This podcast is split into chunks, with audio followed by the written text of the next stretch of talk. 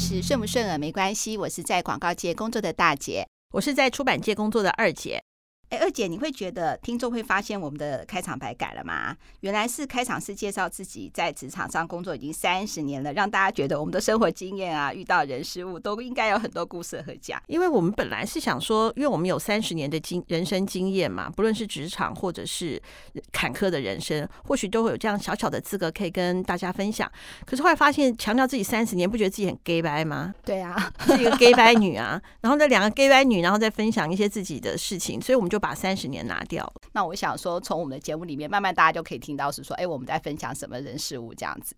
哎，那我们在做这个节目的时候，我们都会之前都会很害怕说，我们不知道。这个节目能够做几集？然后还有没有什么故事给他讲？这样子对啊。对，我今天早上跟同事才在那边讲说，我们我跟大姐就像柯南，柯南出现的地方必有命案，我们两个出现的地方就得要有案例。对，没有错，没有错。因为现在特别会注意到大家在讲故事，以前就是好像听过就算了，那现在就会去听看看故事跟我们有没有什么一些连结性或是可分享性。所以大家以后有任何的隐私都请告诉我们。那上次啊。你看，我们上次为了讨论主题，还就是还有小争执，然后是一个听众，然后他告诉我们说，因为他在职场上遇到了一个小人，所以心情很低落。那我们不知道是说我们上次做的节目有没有安慰到他，或是鼓励到他。那个时候我们就是说啊，把小人当做一根针，是你自我激励的那一根针，然后你就可以奋发向上，然后把注意力放在爱他的人身上，然后。我不知道他最近心情有没有好一点。其实我觉得我每集的节目之中都会带一点，就是说我们做人处事是怎么样的一个一个经验，然后希望呢，就是诶听我们的节目的人都会有一点点收获。也是因为这样子，我上个礼拜跟我的朋友然后吃饭，然后呢，他也是我们同业的一个老板，他马上就分享了一个他们在职场上他怎么样处理到说办公室发生你知道吗排挤的纷争，他是一个老板，那如何解决？那我听到他这个时候，我就是觉得哎，真的是还听到他那个故事，我还把一点一点一点点把它记下来，想说今天可以好好的讲这个故事。你有看过那个故事吗？对，我觉得那个故事真的是超级精彩，超级对。其实我们在职场上。哈，真的哈，我们虽然工作是三十年了，那三十年之后也不是说现在才有三十年经验，也是从一年、两年、三年、四年，慢慢、慢、慢慢把它累积的。其实哈，职场当然有贱人，贱人还很多。其实想到有时候都会很气耶，就是说，其实那些贱人小人，有时候还还真的还分飞黄腾达了。然后呢，我觉得是说，有的时候我也会自己会气不过。我希望是说呢，呃，他喝水呛到。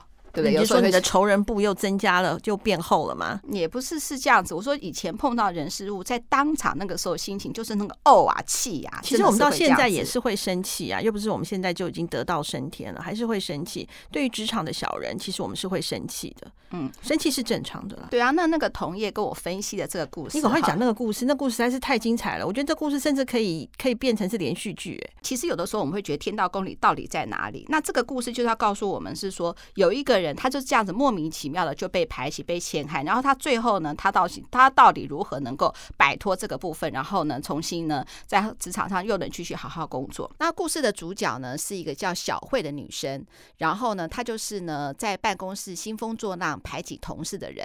那另外一个呢受委屈的人就是一个叫小莲的人，基本上呢，她是一个暖女，是会照顾同事的人。排解同事的小慧到这家公司呢，嗯，就跟大家讲说啊，其实她非常喜欢工作，也非常喜欢朋友，然后外面的世界呢才是他的一切。那他爸爸妈妈已经过世了，然后父亲再娶，妈妈过世了，父亲再娶，对，父亲再娶。那每一年的年年夜饭，他都一个人吃。就算是父亲重组家庭，他也是应该重组家庭的一份子嘛。但是他是被排挤在外的。他没有说原因，可是呢，他这样子跟大家讲的时候，大家就觉得的他真的是还蛮可怜的，而且每年的年年夜饭他都是一个人吃，嗯，所以呢，对他来说的话呢，他其实好几年都在超商买个什么。什么什么满汉大餐呐、啊，或者是什么什么什么，就是微波年菜、啊。她没有那个闺蜜吗？或者是男朋友什么？我在想说年夜饭的话，有可能，因为年夜饭的话，去她朋友家吃，真的是还是会怪怪的，因为大部分都是就是家人的团聚嘛。所以说呢，所以而且他还说有些大分量的年菜也不适合他，所以他只有一个人。所以对他来说，他觉得朋友跟公司的一切才是一切。这听起来真的是蛮蛮动人的。呃，就刚进入公司，大家都会对他有一个蛮好的印象这样子。然后呢，除了这样子一个算是有点可怜的身世好了嘛，嗯、那他还不足以怎么样的影响公司。好，接下来了，小慧她一百六十公分，微胖，然后有一点点姿色，但但不是说真的长得非常漂亮的人，就长得还不错就对了啦。对，还还不错。然后可是可是呢，他很知道很多新鲜的事物，所以在同事之间相处的话，他是能够带理话题的。比如说以女生来说的话呢，彩妆啊、服饰啊、那种保养啊、这种流行时尚，他都知道。然后如果你不喜欢这些的话，哪里好吃的好玩的，什么口碑名店、出游地点啊，然后他也很能够就是跟大家讲哪里好吃啊，蛮厉害的耶。对。哎，他同他脸是笑笑的，对，啊。其实哈，你说小慧以这样的包装，太平的日子他不想过，他就是想兴风作浪。然后呢，并且想说自己就是新怪的兴风作浪主角。嗯，我要讲啊，我觉得，我觉得我出社会之中之之后啊，那种见人的，除了我那一根针之外啊，我觉得我还没有真的遇到让我就是。没有办法过去的人，大部分是袖手旁观比较多。其实你身边，我觉得多多少少有这种人，只是他比较显性，还是比较隐性。哦，对对对对对对对，一定有的。对，你知道，很多时候呢，排挤的人的小慧，他会觉得自己是被害者，比如说被主管骂了，那有时候就像正义使者，去告诉你说你应该这样怎么怎么样做。总而言之，他就是很喜欢，他希望自己永远都是主角就对了。对对对对，把自己扮演，有的时候是正义使者，那有时候又可以情绪勒索，然后掌握。这个办公室的氛围，但是好，我说到这个部分，我还是要称赞一下我的朋友。我的朋友是，就是我说刚才说同业的老板，因为他是老板嘛，他公司大概差不多二十几个人，所以每个工作的那个同事的表现，他都他都了然于胸。我打断一下，其实啊，我想要跟就是我们的那个听众好朋友们分享，就是你千万不要低估你老板的能力，你不要以为说他没进公司，他就不了解公司。真正老板只要从公司从头走到尾，每一个人有摸鱼没摸鱼，有上班没上班，认不认真，其实马上一理一目了然。所以我相信你那个朋友也是，他可能走进来走绕两圈，闻一闻味道，他就知道说公司今天发生什么事了。对啊，其实我觉得了哈，我觉得当然就是我们后面会讨论嘛，因为我其实我会告诉他，告诉大家说，就分享这个经验是说，如何你如何自保啦，说比较害人的话也如何自保。好，对，排挤同事见人的小慧呢是部门的助理，一开始先笼络男男同事的人心，你知道，蛮厉害的耶。呃，我跟你讲，他笼络男同事的人心，并不是去跟那个什么啊，我知道，大家搞暧昧，我知道，我知道，我知道吗？我觉得男生男生比较单向思考，对对对，你不可能去那个，然后到时候如果你每跟每个同事搞暧昧，到时候其他的女同事就觉得你是个绿茶婊，不是讨厌你吗？他绝对不是这样子哈。对对对。然后呢，他呢跟每所有的男生都用那种哥们的相处。那怎么样呢？打破男生心法，就是告诉他们说，关心他们的女朋友，关心他们说，在异性之间的关系碰到什么挫折，他永远都会提出最好的建议跟做法。其实说真的，他也蛮厉害的，了解最新的事物，又能够洞察人心。其实他蛮，他要是好好发挥他这些职场功能，其实他是他会不错哎、欸，就用在不对的地方。然后呢，如果说这个男生就没有女朋友的问题的话，他也很厉害，他会告诉男生说，哎，呃，穿什么用什么买什么，然后而且 CP 值比较高。男生不喜欢比价嘛，他告诉他，哎，你要买一支笔，你怎么样买？你要买个裤子怎么买？你要买什么东西怎么买？你看他就知道嘛。对对，就是男生喜欢什么，对的，或是男生要怎么打扮，还做一个小小的智囊团，不管你有女朋友没女朋友，他都可以怎么样，自然而然变成你的哥们这样子，蛮厉害的。我其实这这个特这个这个算特异功能了吧？对啊，他先找对方的弱点，那他都帮你，你男生比较弱的部分，他帮你补足了，所以自然而然他就变成你的哥们了。对，那慢慢慢慢呢，他的人缘就男生的人缘就很好了嘛，那女生就会注意他了，一定会嘛？对啊。对不对？女生一定会注意他。那女生注意他的话，自然而然发挥她的特长，喜欢的人事物、时尚啊、彩妆啊、什么时尚啊等等，女生比较感兴趣的话题啊。对，而且呢，她还很聪明啊。如果女生有恋爱的问题，她就绝对不出馊主意，免得呢被火烧到，你知道吗？对，啊，扫点红对，但他还他还很善于当个聆听者，嗯，然后。对啊，所以每个人其实女人呢、哦，也需要一个聆听者。对。就像我们二五的事业需要听众，真是好会转，神来一笔啊！对啊，因为我说真的啊，最近 Podcast 节目真的好多嘛，所以我认真准备这个故事，想要吸引我们听众的注意，这样子。好，继续快点，这故事其实真的是蛮精彩，你赶快一气呵成。好，小慧呢想要排除异己，通常是怎么样？就像后宫一样吧，对不对？哦、谁最得宠，我就要把他干掉。所以说呢，他就会找那个比我人缘还要好的人，嗯，好，我就把他除掉，让重心移到我身上就好了，一定会是这样子的嘛。嗯、好，那那个衰人就出现了。对，这个很可怜的人就就出现了。那这个就刚才讲，他叫做小莲，她是个暖女。所以暖女就是怎么样？她对很多人都很热心。所以你看，这种暖女跟心机女或贱人怎么样差别？就等于是很简单，就她会不会害人就对了啦。对了，好，那先说到那个那个心机女小慧呢，她要排挤一个哈人缘好的那个小莲的话，应该要怎么做呢？比如说我举办的活动，她不要参加。那可是这样子的话，其他人也会知道说，哎，你为什么不找她？她先用一个活动。他那个活动就叫做呃办公室就是哭手的活动，这这样现在年轻人其实还蛮聪明的，他们就觉得下班时候我来做一些自己一些恶搞的照片，这样 po 到 IG 啊、Facebook 啊或什么，因为年轻人喜欢玩嘛，所以他就通知大家说，是不是我们今天大家都来做这个，用 Line 来跟大家联络一下，大家就觉得很很有意思。那就比如说我们约好礼拜五的时候，大家可以穿比如说水果图样的衣服这样，然后我们下班就做很多恶搞的一些酷手的照片这样子。然后快要下班的时候呢，大家就会蠢蠢欲动了嘛。那蠢蠢欲动的时候，大家就准备要穿衣服。那在一样在办公室工作的小林就觉得奇怪了，那大家是在怎么？哎，怎么大家在干嘛？他说：“哎，我们要做这个拍照活动。”他说：“哎，那我怎么不知道？”他说：“哎，你不知道吗？”他说：“对，我不知道。”他就问那个活动发起人小慧说：“哎，公司有这个活动，为什么你没有约我呢？”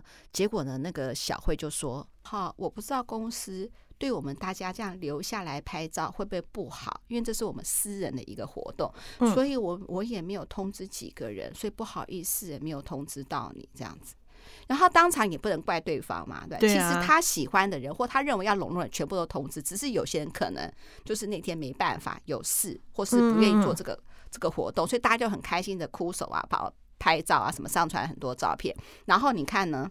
对小莲来说，哎，什么公司的活动她没参加，她是暖女嘛，然后她就可以开始就说，哎，是不是我跟这个心机女关系不好？就是她怎么会做这个活动都没有找她，而且事后照片大家也回想蛮多的，你知道，觉得很好笑，这样，就她也想要参加这个活动。好了，想要参加活动，她就会想去跟小慧变好嘛，对对，就是然后管，就因为她有这个举动，就那个心女就聪明了，她开始散布一些谣言说。不知道为什么小莲每次要对我示好，然后他说没有啊，他对每个人都这样。嗯，可是我不喜欢他这样特别对我，因为我很怕他。他说你为什么会怕小莲？小莲这个人很好啊，同事会这样讲。他说没有啊，因为他很喜欢跟老板打小报告。我最讨厌跟老板打小报告。他说虽然他说你怎么知道他跟老板打小报告？嗯呃，我不知道，因为我以前看到这种人，就这种跟老板关系很好的人。就是很喜欢跟老板打小报告的人，因为老板呢都喜欢打小报告的人。我心里想说，绕口令。你如果一直来打小报告，一次或许还觉得哦，你告诉我公司一些发生的事；两次、三次之后，你你可能很快就会被踢出去了。好，那接下来呢，排挤人的小慧呢，就用这个理由呢，自然而然的跟大家说出来，她不想约小莲的原因。所以同事自然而然呢，会把她以后不约小莲的这种行为合理化了。而且你知道，有时同事也是这样嘛，他想说啊，约也不是说大家一定要，所以有小莲没小莲应该也没关系吧？就是这样，对对对对对，就开始分成两派了。好，开始分成两派之后，就会有一个，比如说跟这些跟新居女比较好的一派。或者是跟呃，比如说小莲这种暖女的一派，但是也大大部分同时也是游走各派啦，这样。嗯、可是大概就有这样子一个，隐隐成为两个，对，隐隐成为两个集团，对，已经有这样子一个分分开了嘛。但是精彩的故事不会就这样的就收手吧？小慧呢，接下来就往上发展了。那她首先呢，就找了她找了一个耳根子比较软的主管，对这个主管的工作交代就特别上心。那我们就叫这个主管叫勇哥好了哈。嗯嗯嗯。然后勇哥的大小事呢，他都可以做到无微不至，甚至啊，勇哥的老婆的礼物啊，小孩的玩具啊，他都能够提供意见，并并且把它都代购处理好了。这这其实真的是蛮不错的。对，然后呢，公司上对下客户的联络啊，报价，就是勇哥对于客户的报价联络，他都弄得清清楚楚。所以渐渐勇哥的大小事就慢慢依赖他来记录，所以见人就成了勇哥的人体记事本。不过我觉得，如果说今天他安分守己的话，他光做这件事情，其实主管就会非常的喜欢。了，因为他真的是做到无微不至嘛。嗯，然后呢，所以说，就像你刚才讲的，啊所以勇哥常常对外称赞他的工作能力，还说历代助理工作能力最强的一个。但是事实上呢，的工作能力到底怎么样呢？其实常常叫别人来完成他的工作，真的吗？嗯，例如是本来是他分内的工作，却交办了，比如说总机来做。以前的助理都是自己忙不过来的时候，才会叫别人来帮忙嘛，对不对？嗯。但是呢，交办给总机是来简化。或者是减轻他的工作，所以就就变成总机变成他的助理了，就对了啦。哎，除此之外，他厉害的是哈，他会把自己的工作做一个进一步的分析。虽然是说他是这个部门的事，他会觉得说，哎，这样分析应该是另外一个部门要完成。他居然跨部门去市场部的那个部门主管去协调沟通，说这个部门这个。部分的工作应该不是我们业务部的，应该是市场部的人。但是市场部的那个部门主管本能的以为是业务部的主管叫他来沟通了，就接下了这个工作。不过我觉得我我讲他能够去跟跨部门去讲，勇哥一定对内一定大家都知道，说他几乎就是勇哥的代言人了啦。对啊，他说了算。然后后来公司发生了一件事情，就是呢，有一天呢，市场部的主管呢去找老板去谈话。那在整个上午谈话的过程之中呢，办公室外面听到声音有点大。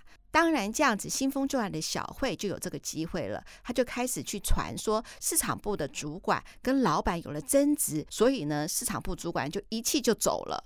接下来呢，可恶的那个贱人呢，小慧，他就跟大家讲说，好可怕哦，里面不知道发生什么事情。你知道吗？老板跟那个主管好像吵了架，那个主管下午当场就没有来了，就可能气的下午就就不进公司。别的同事没有听到吗？只听得到声音吗？还是只有他刚好他知道而已？嗯，这个部分我的我的好朋友没有跟我讲的这么细，这样子，反正他就告诉我会有这样的一个起因，这样子。好了，有他这样子把话传出去之后呢？好了，接下来同事同事就会有一个很紧张的氛围了嘛？怎么会发生这种事情？连听到这个事情，他就觉得很奇怪了，他就去问小慧说：“这到底怎么一回事？你是有听到？你是怎么样听到？是怎么样发生这样的事情？”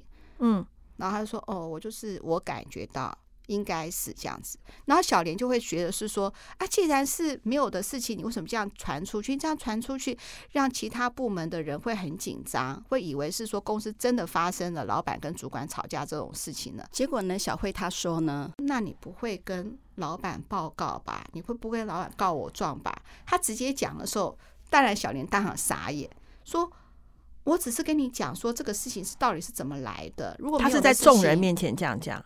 对，然后还有其他的人，因为那个小丽就问说：“你怎么会这样讲？”因为小丽在旁边也听到了嘛，就说：“你怎么会这样讲？”然后呢，其他同事也在旁边嘛，就就就看他们就是对这件事情的看法嘛。哎、哦，真是高招哎！对，在人前讲，对，他就说：“你不要这样子，这样子我会很紧张，你不要讲。”那小林当然傻眼，不知道该接什么话嘛。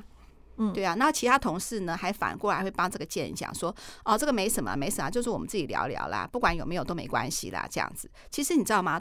我们我们当老板就知道，知道吧？员工其实最开心的其中一个乐趣就是说老板坏话，对，说就是就其实说说老板坏话也是一种工作上的舒压嘛。不管这个对啊，不管是说老板说的对或错，反正总而言之就是要说一说嘛，这样子。好了，他这样讲的话，小小莲就尴尬就委屈了嘛，对不对？当然就不知道怎么样接话，这样子吃闷亏了啦。对，吃了一个闷亏。接下来小慧呢就更有话题到处讲了。那讲讲讲的时候呢，这个时候那个呃，大家的氛围，因为是这个事情，大家就更确定是说，哎，小莲搞不好就是会向老板，因为这老板面前人缘好嘛，搞不好就是老板派的，跟他讲话呢就会怎么样，就会紧张了，因为小莲当场就说没有这些事情，不要再传了，听起来就是为老板讲话嘛，对不对？对对对。那之后整个在办公室的氛围就不一样了。那大家接下来就会跟小慧更好，对小莲开始做做什么事情都会有一点点好像，呃，跟他对他来说好像没有办法敞开心心扉。再加上是说，呃，我这个朋友本来就比较高压的老板，高压老板做事情的时候，每天发生很多事，同事都会有一点点压力。所以这样子的话呢，自然而然就不想要跟小莲再亲近，或者是以前可能在。同事之间相处最开心的就是讨论一些就是呃工作上的大小事嘛，就是不太会想要跟小莲讲。那小莲当然会察觉啊，心里就很难过。然后呢，小莲的心情就越来越不好嘛，就被另外一个主管发现了。然后他就跟小莲谈起心来，就安慰小莲说：“不要难过了，他还有这个好朋友。”所以你有没有发现，其实人家说，其实只要你做人好，你知道吗？虽然说职场没朋友，其实职场还是有朋友的。会好人就是好人，就是那种贱人就还是老天爷这个时候出手了。嗯，对啊。然后呢，我我们就说好，现在就开始要现行，那见人现行记要开始了嘛，好。然后呢，这个要帮助小林的主管，我们就叫他小华好了。好啊。小华先找了老板跟他讲说，那个就是见人传这个话，现在外面有这个传言，并且也说明了是说呢，现在开始呢，公司开始有结党结成派的气氛，那整个公司人心都很浮动。其实公司有小团体的时候，没没有一个老板乐见的。我也要跟我们的这些听众好朋友们讲，就是说，嗯，公司如果有成党成派的话，其实基本上不会有主管跟。跟老板乐见这个事实，对啊，当然部门跟部门的竞争不是这个，我是指私底下的人际关系。对，然后这样一定会影响士气嘛，影响业绩嘛。对对对。然后呢，小华就就跟老板讲了这件事，就跟我朋友讲了这件事情了。嗯嗯。那我朋友呢，就觉得是说，呃，他很聪明。我就问他说：“喂，那接下来怎么做？”他说：“其实我们在职场哈，就像二姐你像职场，当公司开始有这些有的没有的事情，你会怎么做？其实只是看我们要不要出手。”对，请大家怎么样进行的？因为他也知道是说，哎，这个事情是有是有人受委屈了嘛，哈。对。然后呢，他就很简单，就找了那个市场部的主管，就说我们那天的那个讨论内容，还有下午为什么请假，你有先跟你部门同事讲了吗？然后他当然觉得很奇怪，说，哎，我没有讲啊。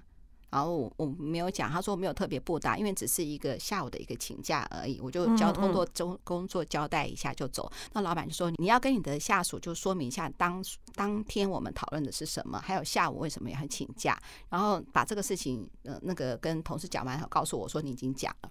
那市场部的主管布达之后呢，他跟那个什么下属布达这些事情的时候，说者无心，听者就有意了，他就开始传了，说哎。为什么主管会特别讲这个事情？是不是老板听到了什么风声？嗯，那一定是小莲讲的。对，又一定是小莲讲，所以小莲现在是更黑。但是呢，老板那个我朋友知道，老板说这是一个过程，一定要先让大家知道真实的是怎么样的。所以这个时候先让小莲置之死地就对了。不是这样，他不是要先置小莲死地而后生啦。他后来就直接走到小慧的办公室旁边，交代他做事。他先确认他的工作能力到底，而且他在想想说，到底这个贱人是有怎么闲会做这些布局？果然，这个某老板在某个工作交办的时候发现工作的错，我就问他说：“哎，这到底怎么一回事？”结果呢，小慧回答的还支支吾吾，好像这个工作从来都没有看过一样。这下老板呢就发现事有蹊跷了。好，你看就就就就比较康了嘛。哈，嗯。那老板就觉得不对，然后就发了一个 mail 给勇哥，请他稍微注意一下，就说小慧呢有找人代办工作的心意，就请他留心。然后他觉得公司工作流程应该不是这样子的吧？对。然后没想到那个勇哥公司的信件呢是由小慧来代收。你看，天哪！也、嗯、你看人体有多信任他？对啊，人体记事本就是这样子。所以这也是可以告诉我们所有的听众好朋友说，一旦变成了老板的人体记事本，你就可以上达天庭，所有老板的私人密件、三维体重你都会知道。所以说呢，今天我说真的啦，那个说不管怎么样，我们部门主管公司的信件还自己收，连同事代收都不要。嗯，不要说说什么，哎，那我那我不是主管，我就请同事代收，然后就没有必要，千万不要，信件还是自己收，真的是比较好这样子。然后呢，那个什么，那个那个贱人比勇哥先看到，贱人比勇哥先看到这个信件。那看到那个信件之后的话，那个贱人多聪明，直接先跟勇哥讲。哦，先下手为强，嗯、后下手遭殃。对，他先告诉他说，呃，他说他看到这个 mail，那心里觉得很害怕。然后他觉得是说，最近老板常常直接在他位置旁边，然后问他今天有什么工作内容。那如果是说他工作稍有余裕，就跟他讲说，你可以再做做再做什么。他说，由于是老板直接交办工作，他觉得非常非常的有压力，所以说他才会有的时候因为想说，一样是手边的工作，他应该先做老板的啊，所以他就很多东西就请同事帮忙。就没想到呢，就是老板就直接把他叫过来，然后问他，并且指责了他。嗯嗯。然后呢，因为勇哥跟这个贱人就很好嘛，那勇哥就说、啊、这个没有关系，好，我来帮你跟老板说明一下，这样子就好，你就好好做事情啦，不要想太多，然后放宽心。然后而且呢，他说呃，你就是因为最近工作的问题，还还还跟他讲说，嗯、那如果以后手边很忙的话，你可以先跟我讲。好，老板如果交代什么，你也可以先跟我说，我来帮你代为沟通一下，这样子。这老这个这个主管这个勇哥真的算是有勇无谋嘛？不是，有时候男生就是这样自以为自己的体贴，就觉得很奇怪这样子。好，那个勇哥呢，就直接还真的找那个老板想要帮他讲话，就没想到老板直接告诉他说：“我已经找了那些大办代办的同事问清楚了，原来公司藏起来很多工作都是其他同事在做，这样对吗？”他就讲了，这不是偶发事件哦，长期以来都是这样。那勇哥当然就没没办法讲了嘛。而且老板呢也当场指责勇哥，他说：“你公司的信箱居然可以让助理代收，那这样子你连基本的成绩安全管理都没有做到嘛？”对，就勇哥是本来想要为为贱人讲话。反而还被老板指责，就哑口无言了嘛，所以只好跟老板说对不起。然后呢，那个勇哥也找了小慧说：“你怎么把东西都交给别人做呢？我不但呢对老板不好意思，对其他部门主管更不好意思。”然后呢，勇哥就做他自己的事情了嘛，对不对？嗯、对。然后那个什么，可是今天这个事情的话，老板要处理就不是这样处理完而已哦。他开始每天都注意小慧的工作内容。刚才讲说你今天做了什么？哦，时间还多，我就再给你工作。那工作完了，话问你务实了没有？嗯，就有没有把务实的做好？每天都跟他把他每天工作的排排排的满满的，让他没办法再去搬弄是非。对，然后呢，结果那个贱人果然就受不了了嘛。对啊，受不了的话呢，他就很厉害，他不是就这样，他开始就是。开始就说跟大家就开始讲，他说：“嗯、呃，我要离职了，因为老板这样对我，我要离职了。”然后一个一个受害者的角度，对，我要离职了。他说：“可是呢，他他要离职的话，他会想到说，那勇哥的工作该怎么办？嗯、应该你们的话都搞不清楚，都是我帮勇哥补上的。那如果这些勇哥的工作没有做好的话，那你们这些部门都会受影响很大。那不应该怎么办？结果其他部门就开始紧张了，说：‘嗯、哇。’这个新经理要离职，那离职的话怎么办？目前勇哥的东西都是交给他了，如果他走的话，那勇哥的东西都不接不上，对，那应该怎么办才好呢？就开始有这个分，就老板听到这个留言了，老板呢就直接哈就把勇哥找来了，就跟他讲说，你的工作状况，听说你很多事情大大小小，你不只有信箱哦，你大大小小报价什么都透过啊这个助理来做，主管该做的事情怎么都会助理弄得比主管还要清楚呢？这永哥就紧张了嘛，就把他就说，哎，了搞清楚他的动工作状况，大概报价单啊、对外联系啊，什么接系的很好。这个时候你知道吗？你看这个老板聪明了吧，穿双重压力。嗯，接下来老板为了将要让所有的公司同事都把重心放在工作上，所以呢，不要在那个四处呢讲一些有的没有的那些那些话，然后排挤东啊排挤西的，所以他呢就举办了一个公司的竞赛，然后也就是说呢，每一个部门的工作都有一个达标的一个标准，然后只要达标呢，就可以得到呢激励奖金。哦，比方说你今天做到一二三四五奖金，六七八九十奖金，对，就这样子。然后，所以大家都 focus 在他自己工作内容了。这个时候呢，大家你知道吗？小莲这个暖暖女就就是他在公司平常就是在工作上会给大家很多的协助跟很多的建议。他本身也是一个工作能力强的人，所以大家就会怎么样？找小莲帮帮忙了。哇，由黑反白，对，由黑反红，先反白再反红。哦，好好好好反。反反正反正大家说，那其实小莲从从以前开始就是一个工作认真又有工作能力，然后呢又乐于助人的人，所以他自然而然大家对他有这些需求，他高兴了嘞。反正大家对他都很冷漠的，现在大家有助于他就高兴，所以他乐于帮这些大家做这些事情，大家都往好的方面走。这时候呢。没有工作能力的贱就发挥不了作用嘛。他在那边哭歪歪，大家都觉得说你不要来吵了啦。靠腰的，对呀，我现在工作来不及了，你的这个情绪我现在是没办法管你了啦。就后来呢，他就怎么样，再也无法兴风作浪，就提出真的提出辞职。那就真的是谢谢谢谢别联络了。对，结果我的那个朋友立刻的，就是公司单立刻受理，他就离职了。你看，不过我觉得啊，听完这个故事啊，我觉得你会发现小人其实他有一些特征呢、欸。你有发现吗？小人的特征是什么？没有啊，就当面是人，背后是鬼啊。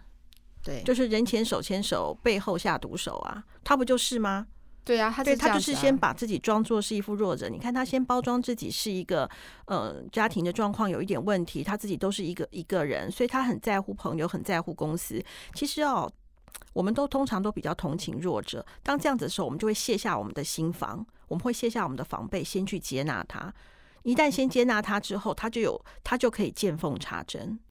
贱人的特质哈，就是我们刚才讲的，有些人说他为什么变成坏人呢？他很喜欢很引咎于那些大家那边吵来吵去，你知道吗？其实我觉得他倒不是喜欢吵来吵去。你看哦，我我我这样子讲，我不知道对不对。他可能就是他需要关注，怎么样有关注呢？平常怎么会有关注呢？所以你看他他有的时候是被害者。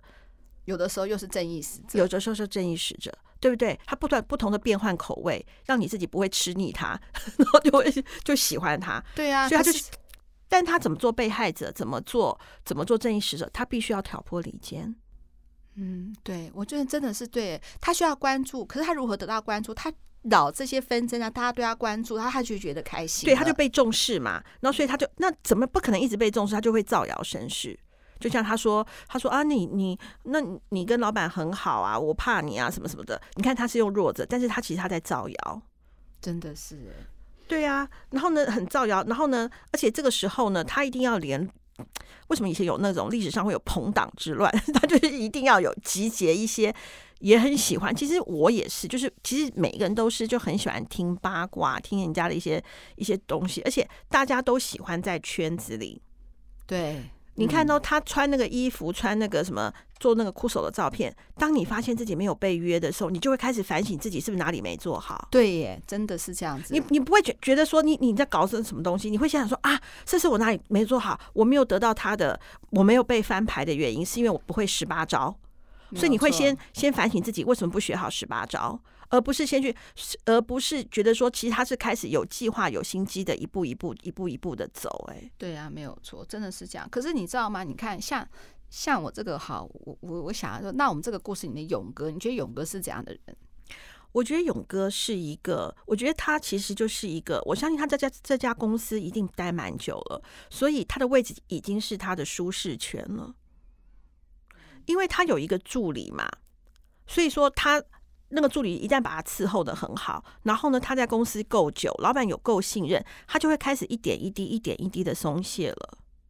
要不然他怎么会把出一个很就像你讲的，他没有注意到那个信件的安全层级的问题，他就直接放手给那个那个贱人做。但是其实我很想跟听众好朋友们说的，就是其实也可以从这个这个贱人的反面来讲，他当是一个反面教材。有些东西我们还真的得学他。你看。他八面玲珑，他对，对不对？他见人说人话，见鬼说鬼话。见男生可以说男生爱听的话，见女生可以，他可以当聆听者，他可以当你的闺蜜。对，没有错。让你，然后又在包装上他一个很可怜兮兮的一个那个，你马上对他就敞开心房啦。嗯，因为我们不会先入为主的认为别人是坏人嘛，但是他可以做到这样见。见人说人话，见鬼说鬼话，你不得不说这是他的本事，我们自己可能没办法做到哦。对啊，我觉得你讲的很对。你说你说那个贱，他就是希望得到关注，但是他希望得到关注，用伤害别人，他用一个比较不好的方法，他用伤害别人的方式来做。那还有那个勇哥，我会觉得说，你刚才也讲的很对。你说他在舒适圈，所以他就忽视了他说一些底下的一些人际关系的互动，他就不没有在注意这些。所以这种主管说真的，有的时候他还没有办法帮到你。所以他发生事情的时候，他就觉得说，哎，你不要想想太多啊，摸摸你的头就好。他不知道你自己头，因为在这个分身里你有多痛苦。哎，对，还有一件事情就是。你看哦，不过我真的是蛮佩服那个贱人。你看他对于主管的伺候服务是多体贴。有时候我再想想我自己，听到他的时候，我也想想我自己没有错。